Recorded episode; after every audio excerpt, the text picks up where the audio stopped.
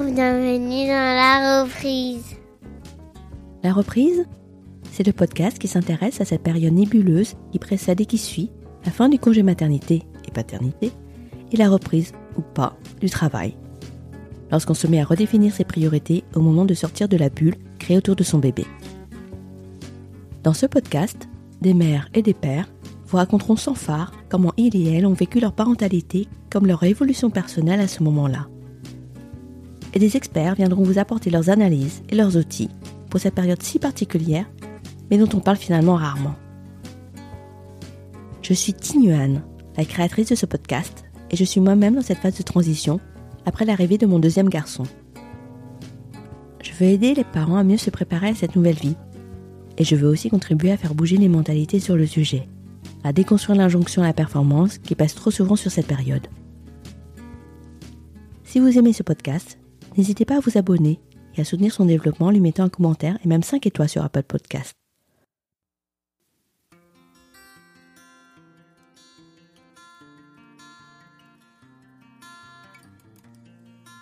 La prématurité est un sujet qui me touche particulièrement, pour l'avoir vécu avec mon deuxième garçon. On dit souvent des bébés prématurés qui sont des guerriers. Mila l'est, assurément. Née à 25 et ça, soit 5 mois de grossesse, elle a survécu à son frère jumeau, Maël, mort in utero à 18 SA. Et elle a déjoué tous les pronostics de l'extrême prématurité, malgré une malformation cardiaque. Ses parents aussi forcent l'admiration. Sa mère Laura, en premier lieu. Mère courage, elle a subi ce que le dessin pouvait offrir de pire comme expérience de maternité. Un deuil périnatal après un dur parcours de PMA, avec la perte de sa première fille Anna, suivi d'un deuxième deuil avec le décès de Maëlle dans des circonstances tragiques. Puis, fait rarissime, un accouchement différé sous haute tension pour Mila, sa jumelle. Deux grossesses et trois accouchements terriblement traumatisants. Quelle place peut donc prendre le travail dans ce contexte? On serait tenté de dire aucune. Tant cela paraît dérisoire au regard du miracle que constitue la naissance et la vie de Mila. Cela d'autant plus que l'extrême prématurité requiert un suivi médical des plus étroits, nécessitant une grande disponibilité parentale. Et pourtant, Laura y pense au travail, poussée par l'injonction à la productivité de la société, alors même qu'elle ne pourra reprendre son poste comme prévu. Une préoccupation qui ne l'empêche pas, heureusement, de profiter de sa fille à fond, et de se projeter dans un autre métier, plus porteur de sens à ses yeux.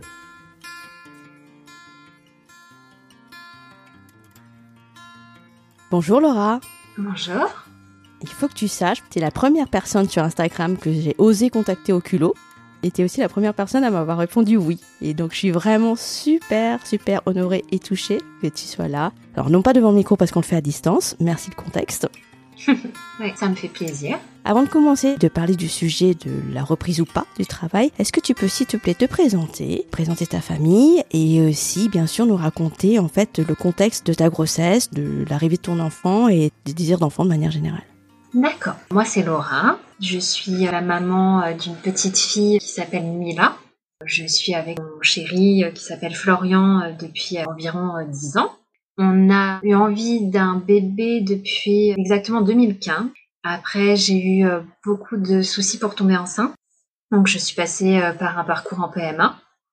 Suite à ça, je suis tombée enceinte euh, en 2017 d'une petite fille que j'ai perdue suite à un syndrome malformatif. Donc, j'ai dû faire une IMG. Elle s'appelait Anna.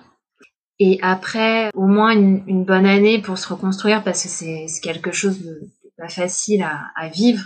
Moi, je connaissais pas le, le deuil périnatal, tout ça, donc j'ai dû euh, composer avec ça dans ma vie. Hein.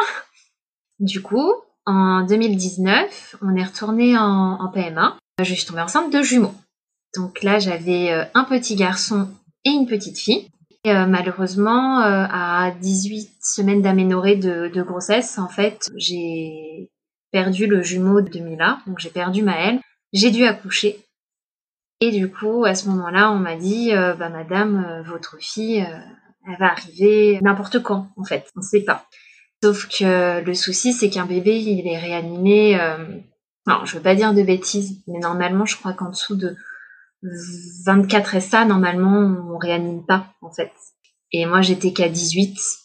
Donc, forcément, je devais attendre les fameuses semaines, tout en sachant que au deuxième trimestre, on m'a annoncé que ma fille, elle avait une malformation cardiaque et qu'elle pouvait pas survivre si elle, si pas à terme.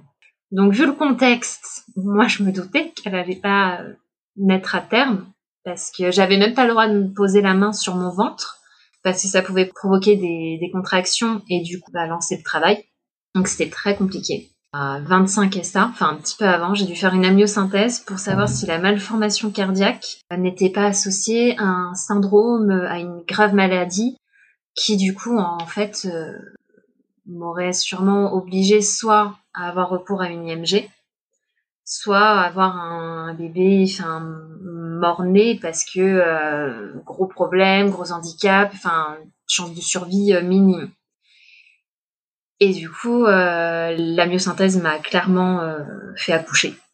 ça a été un accouchement assez assez terrible sans péridurale, on m'a pas cru. Enfin, j'ai dit que j'allais accoucher, on m'a pas cru. Euh, on m'a dit que que si je venais aux urgences, bah on me prendrait pas euh, parce que je devais pas accoucher et tout. Donc c'était vraiment une horreur. mais dans tout ça, Mila, elle a elle a survécu. Franchement, elle s'est battue, mais comme une guerrière, cette petite. C'est incroyable. Donc j'ai accouché dans un hôpital. Elle a été transférée dans un hôpital euh, parisien euh, qui pouvait s'occuper de sa grande prématurité et aussi de, son, sa malformation cardiaque. On a fait euh, 5 mois d'hospitalisation, 147 jours exactement. Maintenant, aujourd'hui, Mila, elle a 21 mois et elle va euh, très bien. Dans l'ensemble, honnêtement, je peux dire qu'elle va très bien. C'est tellement incroyable, c'est notre petit miracle. Je peux le dire, elle va très bien. Donc ça, c'est ma grossesse et, comment j'ai réussi à enfin avoir un bébé. Ah oui, donc un parcours euh, pas des plus faciles, loin de là. Non, c'était riche en émotions, je dirais. D'ailleurs, sachez pour ceux qui nous écouteront, Laura, je la connais via euh, son compte Instagram, mom underscore off underscore mila underscore warrior, où elle raconte la vie de sa petite fille et toutes les étapes depuis euh, sa naissance jusqu'à maintenant et on voit à quel point effectivement c'est une vraie petite guerrière. Laura, est-ce que tu peux aussi nous expliquer euh, quel est ton métier, ce que tu faisais avant d'avoir Mila? Alors, moi, ça fait quelques années que je suis euh, vendeuse dans un magasin de décoration. Le souci, c'est que j'ai énormément de manutention. Donc, euh, mes deux grossesses ont été euh, très rapidement, ou enfin, j'ai dû très rapidement stopper mon travail. Quand on a une PMA, le, le bébé est tellement précieux qu'on ne peut pas prendre de risques, en fait. Oui, je comprends. Donc j'ai été arrêtée relativement tôt, mais aussi euh, parce que euh, pour mes deux grossesses, et je ne sais pas euh, comment ça s'explique, mais au bout de un peu plus d'une quinzaine de jours, à chaque fois, j'ai failli faire une, une fausse couche. Vraiment euh, de pertes de sang et généralement, bah, après ça, en fait, on dit de, de plus trop bouger. J'aimais beaucoup mon métier, mais j'ai été arrêtée longtemps et avec la prématurité de Mila, j'ai dû m'arrêter aussi. D'accord. Donc ça veut dire que tu ne travailles plus depuis quasiment le début de ta grossesse euh, en 2019 Ouais. Mais là, j'ai appris que j'étais euh, enceinte. Je crois que j'ai travaillé environ, euh, je dirais, un mois. J'ai une perte de sang énorme au travail. Après ça, en fait, on m'a dit c'est une grossesse qui peut être à risque parce que c'est des jumeaux. Vous avez perdu du sang et tout. Vous faites de la manutention. c'est fini. Vous ne retournez pas au travail de toute la grossesse. Ah bah oui, zéro risque. Voilà, donc 2019, euh, j'ai été enceinte. Après, il y a eu l'hospitalisation. Après, il y a eu euh, le fait que Mila, elle soit interdite de collectivité. Donc, je suis arrêtée euh, depuis février 2019, je crois, au moins. C'est long. C'est une grosse coupure dans la vie. Février 2019, d'accord. Oui, tu parlais de l'hospitalisation après la naissance, après être sortie de l'hôpital de, Mila. Est-ce que tu peux nous expliquer quelles sont les conséquences en fait de l'extrême euh, prématurité? Alors la grande prématurité, alors faut savoir que moi je je connaissais pas. Donc on avance vraiment euh, pas à pas parce que normalement si tout s'était bien passé, euh, quand on, a une menace d'accouchement prématuré, on peut en fait aller visiter la réanimation. On voit des pédiatres qui nous préviennent avant des, des, conséquences justement de l'extrême prématurité, tout en sachant que qu'on jauge les risques parce que si on nous déballe tout d'un coup, c'est juste monstrueux. Et euh, d'autant plus qu'un un bébé euh, prématuré, en fait, ils, ont tous un parcours différent. Il y a des choses qui se ressemblent, mais euh, si on m'avait expliqué tous les risques, je pense que je j'aurais pas pu combattre avec ma fille. En fait, c'était trop difficile. Donc l'extrême prématurité, en fait, le souci, c'est que normalement le bébé a du mal à respirer seul déjà dans un premier temps. Souvent, il est réanimé. Hmm. Donc, normalement, euh, moi, de ce que je sais, parce que ça a été euh, un, flou complet, mon accouchement, mais normalement, ma fille n'a pas été réanimée. Par contre, elle n'a pas crié. Donc, le fait qu'elle n'ait pas crié, moi, je pensais qu'elle était décédée. Mais en fait, euh, elle est allée en couveuse très rapidement. Et elle a été ce qu'on appelle intubée. Les enfants, ont différents points pour la respiration. C'est vrai que c'est quelque chose qui est très important pour les prématurés. Ils ont du mal euh, à respirer parce qu'ils ont les poumons qui sont euh, du coup fragilisés mais qui sont surtout pas matures, comme le cerveau. Ça, ça engendre pas mal de soucis. La respiration, ils sont soit intubés, donc c'est-à-dire un fil euh, qui part du nez jusque dans les poumons. Sinon, il y a les lunettes à oxygène. Et il y a aussi un masque. Mais ça, c'est Samila, elle a eu les étapes pas à pas. Elle, elle a été intubée pendant très longtemps. Donc il y a ça. Après, il y a l'immaturité. Euh, en fait, l'immaturité des organes, l'ensemble, c'est ce qui peut provoquer beaucoup de soucis. Les prématurés, ils peuvent naître euh, avec des hémorragies cérébrales. Normalement, c'est des enfants qui naissent par euh, césarienne pour éviter le choc de l'accouchement, parce que c'est violent pour eux. Et Mila, du coup, elle a tout subi. Elle a subi les, les contractions. ça a été par voie basse. Enfin voilà. Donc, on a eu aussi beaucoup de chance parce qu'elle a eu une hémorragie que de type 2 faut savoir que type 2, ça se résorbe avec le temps. On a eu de la chance. Donc il y a les hémorragies, il y a les organes qui sont pas euh, matures, donc qui peuvent provoquer euh, beaucoup de choses. Aussi au niveau des intestins aussi, c'est très fragile. C'est des bébés normalement euh, qui, dans un premier temps, pas vraiment manger. C'est plus des nutriments et des vitamines qu'on leur donne, des médicaments. Et après, dans un premier temps, c'est du lait maternel qui sera mieux pour eux. Et ensuite, je pense que tout parent de grand prématuré, en fait, on a peur des séquelles parce qu'il peut y avoir euh, des cérébrales et ça, faut savoir qu'on ne saura pas euh, s'il y aura un handicap, un retard d'apprentissage. Enfin voilà, c'est vaste. Il y a des problèmes aussi d'oralité. Tout ce qui est au niveau de la bouche, comme ils ont beaucoup de soins, ils peuvent avoir des difficultés euh, à téter, à manger. Enfin, moi, je sais que ma fille, elle a un an et demi, mais l'alimentation, c'est très, très complexe. Après, je, je me contente de ce problème-là, entre guillemets. Enfin, c'est, c'est un combat aussi. Mais vu tout ce qui pouvait arriver, tu me dis, bon, on s'en sort bien. En fait, quand on a un bébé extrême prématuré, on vit au jour le jour, sachant que naître à 25 et ça, potentiellement, euh, les chances de survie étaient minimes, surtout qu'elle avait sa malformation cardiaque en plus. Hmm. Il y a, y a, vraiment beaucoup, beaucoup de, de risques. Il y a le risque des infections aussi. Enfin, c'est complexe. C'est un réel parcours. Ah oui, effectivement, j'avais pas conscience de tout ça et pourtant j'ai un, petit prématuré mais qui n'est pas grand préma.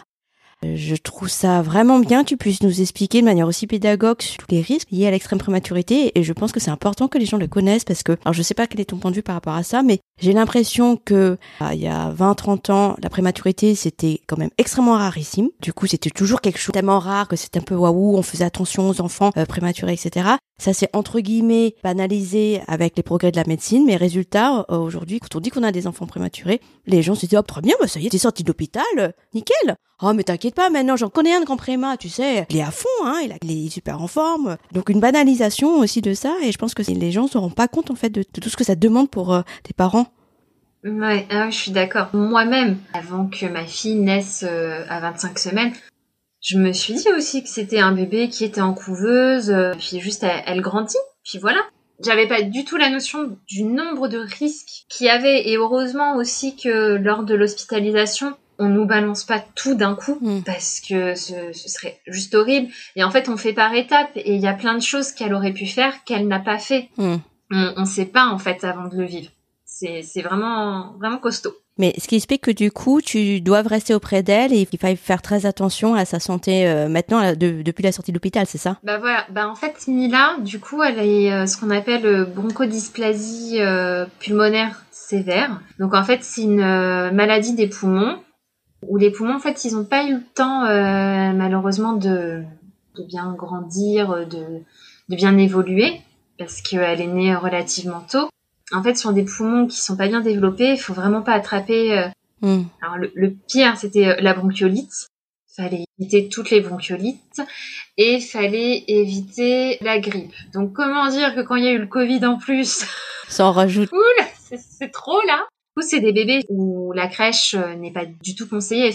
Mila a été prise en charge par euh, un CAMS. Donc c'est une structure qui s'occupe des enfants grands prématurés, handicapés, pour voir leur évolution jusqu'à leurs 6 ans.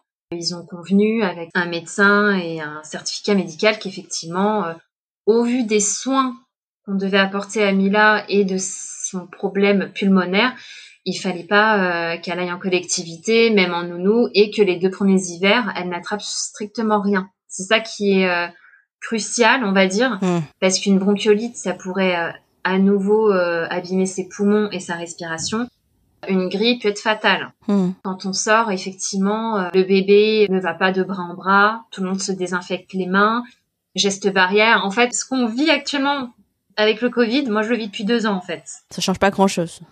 Oui, donc ça veut dire que l'extrême euh, prématurité, euh, ça impose qu'un parent reste à la maison. Parce que ni crèche ni nounou, c'est-à-dire aucun moyen de garde possible. Alors après, je pense aussi que c'est quand même un choix. Parce qu'on nous dit que c'est préférable de faire ça. En soi, si vraiment j'avais voulu mettre ma fille en, en crèche, bah c'était mon problème. Il y a, il y a sûrement des, des gens qui doivent le faire. Après, il est préférable de ne pas le faire. Et honnêtement, avec tous les rendez-vous médicaux qu'elle a eu à sa sortie, Hmm. enfin, au au niveau de son employeur, c'est difficile de demander autant d'absence. C'est c'est impressionnant. hein. À la sortie, euh, on est blindé de, de rendez-vous. Donc honnêtement, c'est mieux un parent. Ouais. C'est des rendez-vous de contrôle? Alors il y a hum, plusieurs pédiatres. Hmm. Un pédiatre euh, spécialisé pour les poumons. Du coup, elle a eu en plus de ça une cardiologue. Elle a eu la psychomotricité aussi. Parce que c'est des bébés, il faut qu'on voit comment ils évoluent. Euh, on parle d'âge réel et d'âge corrigé. Donc Mila, quand elle avait 4 mois et demi, enfin en âge réel, en âge corrigé, c'était un nourrisson qui venait de naître. Oui. Donc forcément, on peut pas lui demander de déjà attraper des choses et tout. Les rendez-vous avec la psychomotricienne, il y en a pas mal. Il y a aussi la kiné. Ça, c'est important parce qu'il faut savoir que le bébé, le fait d'être né si tôt, n'a pas eu le temps euh, d'avoir euh, ses muscles qui se soient euh, tendus, en fait, dans le ventre. Hmm. Donc, c'est des enfants qui ont souvent de l'hypertonie. Et, et moi, au début, je me suis dit, oh là là, elle est costaud, dis donc, elle est toute petite, elle est très tonique et tout. Ben, en fait, c'est pas bien. C'est encore un souci de la prématurité, donc il faut travailler là-dessus. Puis elle a eu aussi des pédiatres spécialisés dans l'alimentation, elle a eu des radios, enfin c'est... Mm. Franchement, j'oublie des rendez-vous, mais euh, il y en avait plein et effectivement, d'être en arrêt, un arrêt qui est d'ailleurs payé par la CAF, qui est fait pour les enfants qui ont euh, soit un handicap ou qui sont malades. Donc la prématurité, l'extrême prématurité, ça, ça comprend euh, ça. Et Mm. du coup, heureusement, oui, que j'ai été arrêtée parce que je vois pas du tout comment j'aurais pu gérer autrement. C'est ce qui t'a permis en fait de ne pas retravailler à la fin de ton congé maternité. Voilà, exactement. D'accord. Oui, parce que le congé maternité, pour euh, les gens qui ne savent pas, cas de prématurité, c'est le même en post-natal comme tout à chacun, à la différence près que entre le moment où l'enfant naît de manière prématurée, on ne décompte pas les jours entre sa naissance et la date théorique euh, de naissance de, de départ. Mais après, une fois qu'on dépasse la date théorique, voilà, après on a les deux mois et demi euh, classiques comme tout le monde. Donc ce qui, moi, j'ai trouvé pour ma part, mais toi ça doit être encore plus exacerbé, qui est un peu dur parce qu'en en, en fait ça ne nous permet pas du tout en tant que ni femme, ni famille, ni enfant de se remettre de l'hospitalisation. Non, pas tellement. Enfin, les cinq mois d'hospitalisation, on m'a quand même dit que c'était un peu des vacances, hein, quand même. C'est pas vrai. On m'a déjà balancé ça. Mais non. Si, si. Mais honnêtement, moi, j'ai accouché On m'a pas demandé d'aller voir mon bébé, donc je savais même pas si j'avais un bébé ou pas. Je suis descendue, je suis remontée vite fait dans ma chambre et en fait mon enfant il a été euh, transféré dans un autre hôpital et puis après euh, j'y suis allée tous les jours. On était non-stop à l'hôpital et puis après une fois qu'elle arrive à la maison, bah du coup on a peur, on n'a pas de temps pour s'en remettre. Et euh, honnêtement, Mm. ça paraît peut-être abusé, mais je pense que j'ai mis un an à trouver un corps où je me sens un peu mieux dedans entre la fatigue, le stress, l'hospitalisation et tout, ça a été hyper rude. Donc je me dis, une maman, après son accouchement, quand deux mois après, elle doit retourner au travail, franchement, c'est difficile. J'ai entre guillemets quand Mm. même la chance d'être avec ma fille. Je le souhaite à personne de vivre ce parcours-là, mais moi je suis avec mon bébé et heureusement. Et du coup, vis-à-vis de ton employeur, tu es en arrêt depuis 2019, c'est ça? Voilà. Alors au début c'était en arrêt maladie. D'accord. Après, comme tu l'as dit, c'est le schéma classique, euh, oui. la grossesse. Et après, euh, du coup, je passe en ce qu'on appelle une AJPP. C'est un congé euh, de présence parentale. Donc, c'est quand euh, Mhm. un parent doit absolument rester à la maison pour son bébé qui est malade. Et ça, on a le droit à 310 jours répartis sur trois ans. Ah ok, c'est pas une présence continue, c'est selon les besoins en fait. Alors, en fait, on fait un peu comme on veut. Soit c'est des jours par-ci par-là. Moi, en l'occurrence, Mila, tout prix collé. Donc, c'est vrai que ça va vite. Moi, là, actuellement, si je devais reprendre le travail, Mila va quand même mieux. Mais pour des gens, pour qui l'enfant est gravement malade et tout, ils ont rien d'autre, en fait. Mm. Moi, je suis contente d'avoir pu profiter de ce congé. Mais pour les gens qui ont euh, des enfants euh, malades, en fait, s'il n'y a pas une rechute de la maladie ou une nouvelle maladie, ben en fait, on n'a plus le droit à ce congé. Oui, parce que mis tout bout à bout, ça te fait euh, moins d'une année en fait. Ça fait, ouais, c'est 13 ou 14 mois, je sais plus. Mhm. Et donc la fin de tes AJPP, ça te mène jusqu'à quand? Alors, normalement, je devais reprendre le 1er mai, Mhm. mais la vie a fait que je vais me retrouver euh, au chômage. Donc, du coup, je vais euh, rester encore un peu avec ma fille euh, le temps de, de la mettre en crèche. Donc, je me suis dit, je me laisse un hiver encore euh, à la protéger et je pense qu'après, ses poumons, ils seront assez costauds bah, pour affronter les microbes. Parce que c'est une petite fille, elle va être malade et attraper les virus comme tout enfant et c'est juste que là, euh, je pense qu'elle sera euh, relativement costaud pour, euh, pour surmonter ça. Mhm. Quand tu dis que tu risques de te retrouver au chômage, c'est parce que l'entreprise a fermé? Alors, l'endroit, oui, où je travaille va fermer malheureusement. D'accord. À cause du contexte? Non, non, pas du tout lié au Covid ni rien. C'est la zone où, où je suis est, est en train de fermer petit à petit. Donc, Mhm. des fois, je me dis que dans la vie, il se passe des choses pas pour rien, même euh, si des fois c'est terrible. Et là, en l'occurrence, euh, le chômage, je le souhaitais pas. Franchement, j'avais envie de re- retourner au travail et tout. Je me suis dit, c'est important, il faut que tu te remettes dans la vie active, euh, voilà. Mais en fait, Mila n'a pas de place en crèche et j'ai pas trouvé de nounou. Donc finalement, ça tombe presque bien parce que sinon, euh, je savais pas trop comment la faire garder. Oui, bon, les planètes se sont alignées. Voilà, finalement bon, bah ça passe. Ah oui, effectivement, reprendre sans avoir un mode de garde, euh, surtout pour un enfant prématuré, c'est un peu compliqué. Bah voilà, et puis elle, a- elle continue à avoir des rendez-vous euh, au CAMS. J'aurais été aussi mal à l'aise de, de reprendre le travail et d'avoir des rendez-vous et, et d'avoir une absence par-ci, par-là. Et bah voilà, je pense que mon employeur, ils ont été euh, vraiment compréhensifs pendant très longtemps parce que j'ai été quand même absente longtemps. Mhm. Je l'ai pas choisi, c'est ça a été compliqué ce qui est ce que j'ai vécu, enfin j'étais obligée de m'arrêter. Mais c'est vrai que si en plus après quand je reviens, euh, je leur demande des jours par-ci par-là, euh, bon, c'est peut-être pas top quoi. Mhm. Donc je vais devoir euh, la garder encore un peu plus mais je le vois comme euh, comme un cadeau en fait de pouvoir rester avec ma fille, je suis contente. Et dans ce cadre-là, tu seras euh, dans le cadre du chômage, c'est ça? Oui, voilà. Là, euh, du coup, ce sera le chômage qui prend euh, le relais avec la fin de d'AJPP. Mhm. D'ailleurs, la JPP, financièrement parlant, c'est vraiment euh, soutenant ou c'est aussi dérisoire que les allocations de congé parental Alors exactement, je peux pas dire au centime près, mais normalement c'est un peu plus de 900 euros. Si on prend euh, le mois complet, donc à savoir que le mois complet, euh, la CAF compte euh, 24 jours. D'accord. Mais on peut aussi normalement euh, prendre quelques jours par-ci par-là en fait. Donc on a notre paye et les jours qui ne sont pas travaillés, en fait la CAF complète. Donc je pense que ça c'est pas mal parce que là pour le coup c'est vraiment une, une bonne aide. Mhm. Après, moi, du coup, ça me servait à rien parce que là, personne pouvait la garder. Moi, honnêtement, étant donné que j'étais en contrat 30 heures, je gagnais un peu plus de 1000 euros et quelques, ça m'a pas changé ma vie du coup. Oui. Puis je me suis dit, en fait, enfin, il y a un moment où, où en fait, avec mon parcours, tout ce qui se passe, je le voyais comme un cadeau. Là, j'ai la possibilité de m'arrêter pour ma fille. En plus, on me donne des sous. Pour moi, euh, voilà, c'est, euh, c'était bon, c'était la limite. J'avoue que euh, ça aurait été 400 euros par mois, je sais pas comment j'aurais fait. Oui. C'est vrai. C'est par exemple le congé parental. Tout le monde peut pas le prendre en fait. C'est un peu un luxe de le prendre, clairement. Hein. Oui, oui, tout à fait. J'aurais pas pu le prendre. Honnêtement, j'aurais pas pu le prendre moi.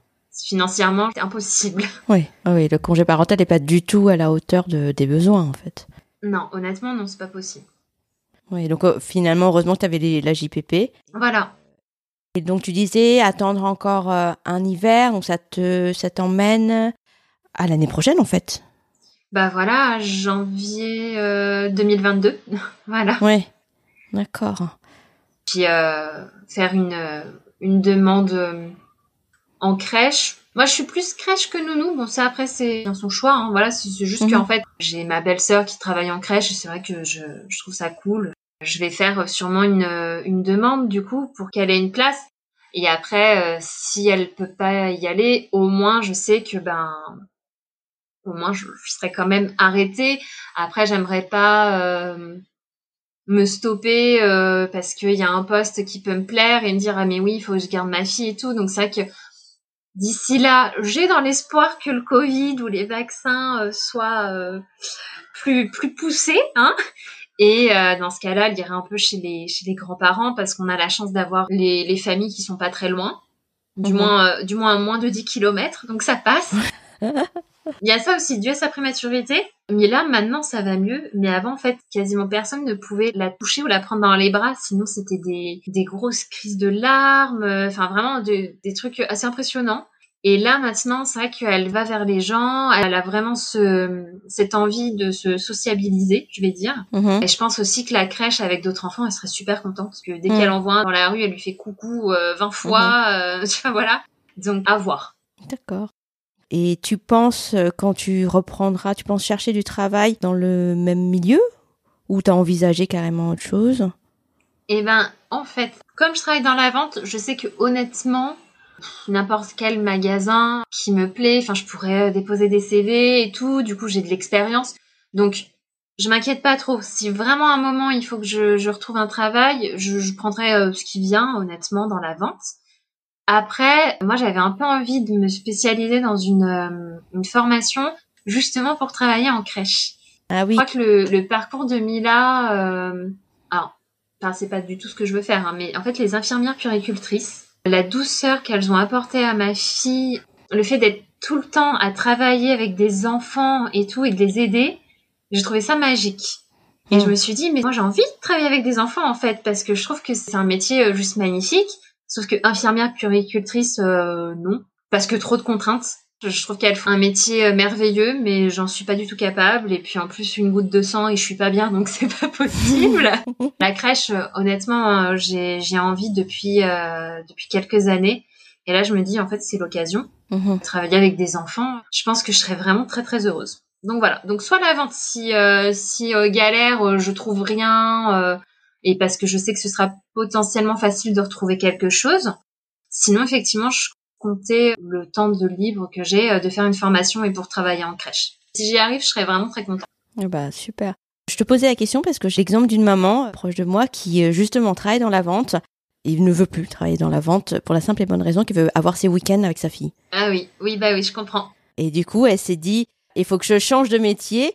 Et euh, justement, euh, bah, c'est marrant que tu m'en parles. Elle fait actuellement un CAP petite enfance euh, financé par Pôle Emploi, justement pour se Ah convertir. bah voilà. Je vous mettrai en connexion si, si besoin.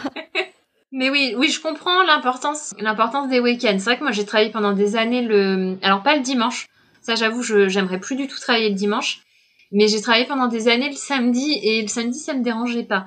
Maintenant que j'ai mis là, je me dis, bah, c'est plein de moments que je pourrais pas passer avec elle, sachant que son papa a ses week-ends. Donc, euh, bon, si je peux être avec eux, c'est vrai que ce sera mieux. Mhm. Justement, concernant le papa, lui, il a pu prendre des jours euh, après la naissance du Mila. Comment ça se passe du côté des papas? Alors, euh, le papa de Mila a eu le droit à un congé qui, je crois, alors je n'ai plus la date en tête, mais il est juste d'arriver, je crois, où les bébés nés au mois de juillet ou fin juin, bah, les papas profitaient de 31 jours de congé supplémentaires uniquement si le bébé était hospitalisé. Donc en l'occurrence, Mila, euh, bah, elle a été hospitalisée 5 mois, donc euh, ça, les 31 jours, euh, c'était bon. Hein C'est large, ouais. oui, il y a eu le droit, mais je sais que quand on était à l'hôpital, il y a des parents, l'enfant était né juste quelques jours avant, ils n'ont pas eu le droit à ça. D'accord. Il faut toujours une date, hein, malheureusement. Bien sûr, c'était pas rétroactif. Donc il a eu ces 31 jours-là, après il a collé des vacances, en collant les jours, les 31 jours et tout, le congé de, de base en fait. Paternité Ouais. Voilà. Et ben en fait, il a réussi à être là euh, avec moi et Mila pendant très longtemps, ce qui nous a euh, sauvés parce que si on était séparés, je, je pense qu'on n'aurait pas du tout vécu euh, le parcours euh, de la même manière. C'est pas possible. Et en fait, quand elle a été transférée dans un hôpital beaucoup plus proche de chez nous, et ben là en fait, il a repris le travail, mais euh, on arrivait quand même à aller la voir en même temps. Moi, j'y allais un peu avant. Puis Mila, elle était, euh, elle était plus grande, elle allait mieux. Donc franchement, euh, ça aussi pareil. Hein, ça, ça s'est joué à, quelques jours près. Hein, qu'il aurait pu ne pas l'avoir. Mmh. Encore une fois, on a eu quand même de la chance. Tout s'est bien goupillé. Finalement. C'est-à-dire qu'il y a des pères, en fait, euh, ou un coparent, quand l'enfant naît et est hospitalisé, même euh, très grand préma, ils voient pas l'enfant, ils peuvent pas. Ah bah euh, non. Ou alors, ils doivent poser des jours. Bah, avant ce congé, je veux pas m'avancer et dire de bêtises, mais je crois que c'est aussi grâce à l'association SOS Préma que ça a été mis en place. Je ne crois pas qu'on pouvait prendre plus de jours en fait. Mhm. Parce Mhm. qu'on peut pas prendre non plus des jours euh, d'arrêt maladie parce que c'est pas nous qui sommes malades.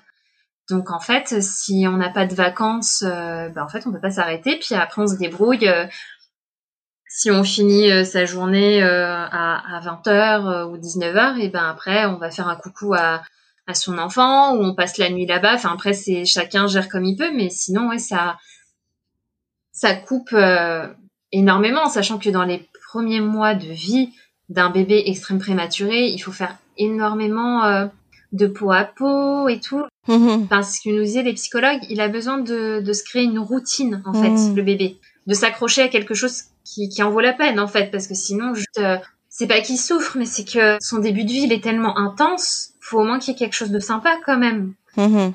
on essaie d'apporter le plus possible de douceur à son enfant et euh, le fait d'entendre la voix de son papa et de sa maman c'est important enfin voilà il faut les deux parents je, je pense honnêtement. Si si Mila n'avait pas eu son papa euh, je pense que ça aurait été peut-être différent. Et puis même moi euh, s'il n'avait pas été auprès de moi euh, je j'aurais pas tenu à ce point aussi. Oui, j'imagine même euh, c'est ultra essentiel dans la création du lien parent-enfant parce que quand, quand t'as pas ton enfant avec toi dans ta chambre, euh, mais dans un hôpital, euh, même si tu passes beaucoup de temps, ça reste un peu abstrait quand même. ah oui non mais totalement enfin c'est vrai que heureusement que qu'il y a ça qui est mis en place euh, désormais vraiment Mhm.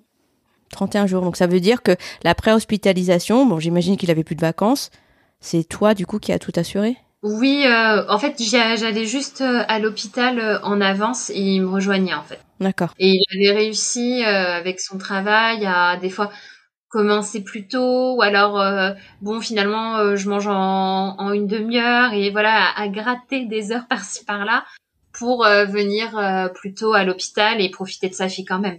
Mais du coup, le dernier mois était euh, finalement euh, le le plus intense en fait et, et là où on avait le, le moins de patience. Mm. Enfin, c'est toujours quand on arrive près de la sortie que c'est plus difficile finalement. Mhm. Ouais, je comprends. Par rapport à hum, ta reprise future, j'ai lu dans un de tes euh, tout récents posts, tu as écrit Je suis une maman qui a arrêté depuis euh, 20 mois et qui va l'être encore et je me sens jugée. Je culpabilise de rester avec ma fille pour l'élever.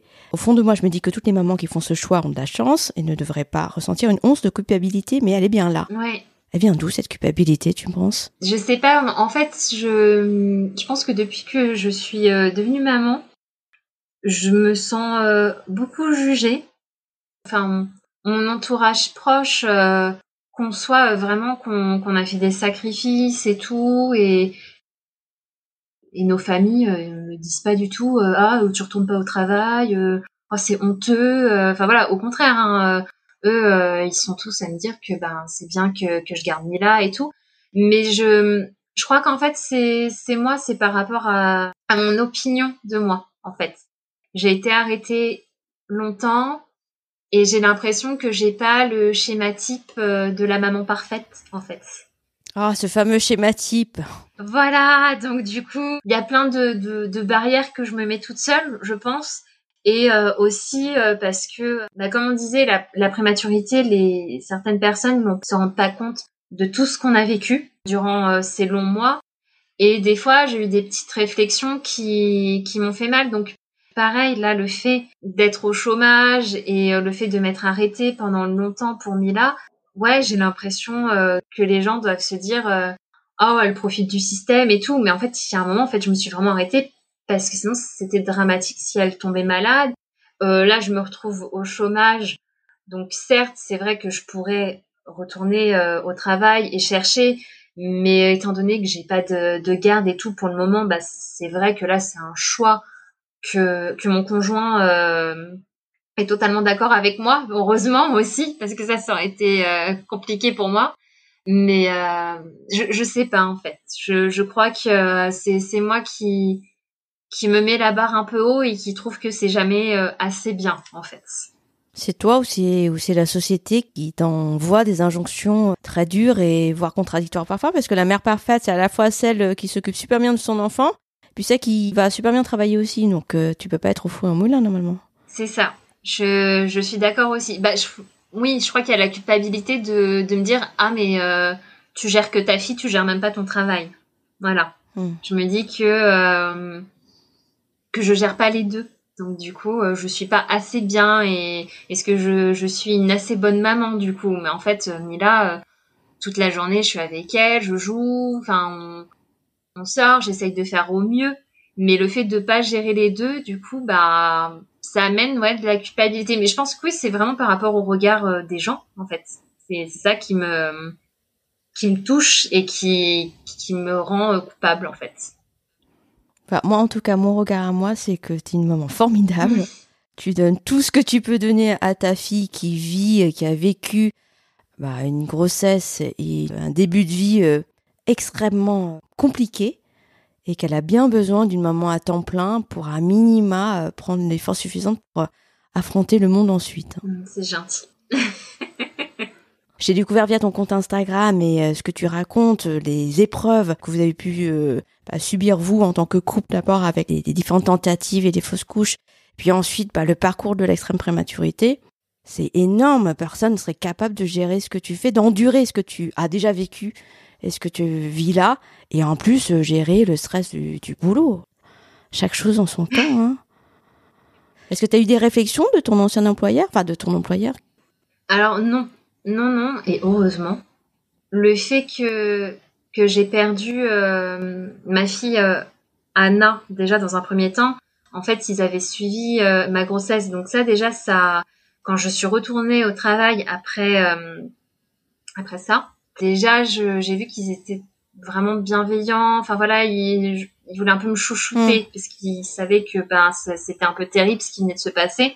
Et là, en fait, la, la grande prématurité de Mila a touché énormément de gens, mm-hmm. mais même des gens euh, avec qui on, on, se parlait plus et tout. Et du coup, je n'ai eu aucune réflexion. Enfin, c'est-à-dire que quand j'ai dit, euh, voilà, il me faudra euh, un congé de présence parentale parce que euh, elle est malade, euh, on m'a dit oui, ok, pas de souci, et vous faites les papiers. Enfin voilà. Donc ça, ça aide vraiment parce que si en plus on a des réflexions de son employeur, ah vous allez vous arrêter ou, ou je sais pas, je sais pas quelle réflexion, mais moi j'en ai pas eu et franchement heureusement. Bon bah tant mieux. Et ils m'ont toujours demandé des nouvelles de Mila et tout, donc non, franchement ça ça va. De ce côté j'ai eu de la chance aussi. Oui, c'est de la chance et en même temps, je dirais, bah, heureusement, c'est normal. Enfin, l'inverse serait euh, terrible. Alors, c'est vrai que oui. C'est vrai que euh, je pense qu'ils sont juste humains, en vrai. Mais, euh, mais heureusement qu'ils sont. Pour le mot de la fin, est-ce que tu veux dire quelque chose aux parents ou aux mamans qui vivent peut-être ce que tu as vécu Eh ben, qu'il faut toujours croire en son bébé déjà s'il est prématuré parce que ils arrivent vraiment à faire des miracles ces petits bouts de chou.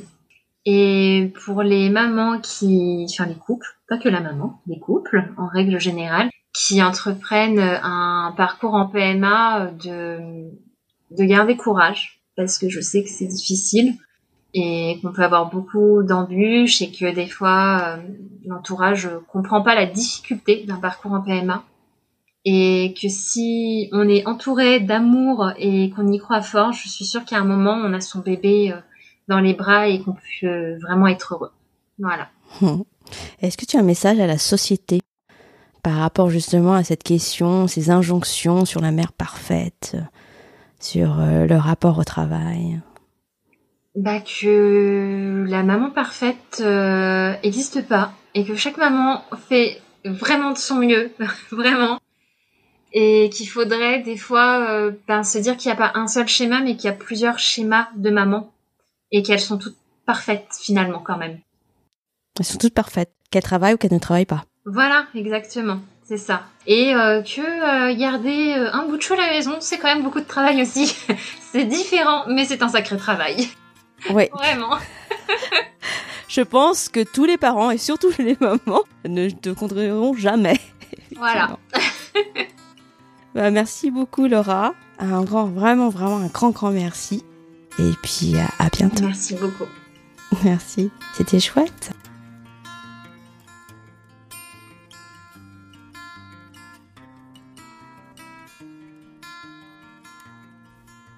La force et la résilience de Laura sont impressionnantes.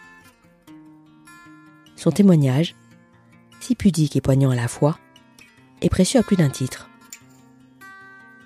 Il nous permet de prendre conscience des conséquences de la prématurité sur la vie des parents pour que ceux-ci soient mieux compris et soutenus. Il montre aussi à quel point l'intime peut être politique, en étant le reflet des travers d'une société de performance, qui voit les mères qui s'arrêtent un peu trop longtemps suspectées d'être oisives alors que c'est bien tout le contraire pour Laura. N'hésitez pas à venir sur Instagram, à lareprise.podcast, pour me dire si vous aussi avez ressenti de la culpabilité en prolongeant votre congé maternité.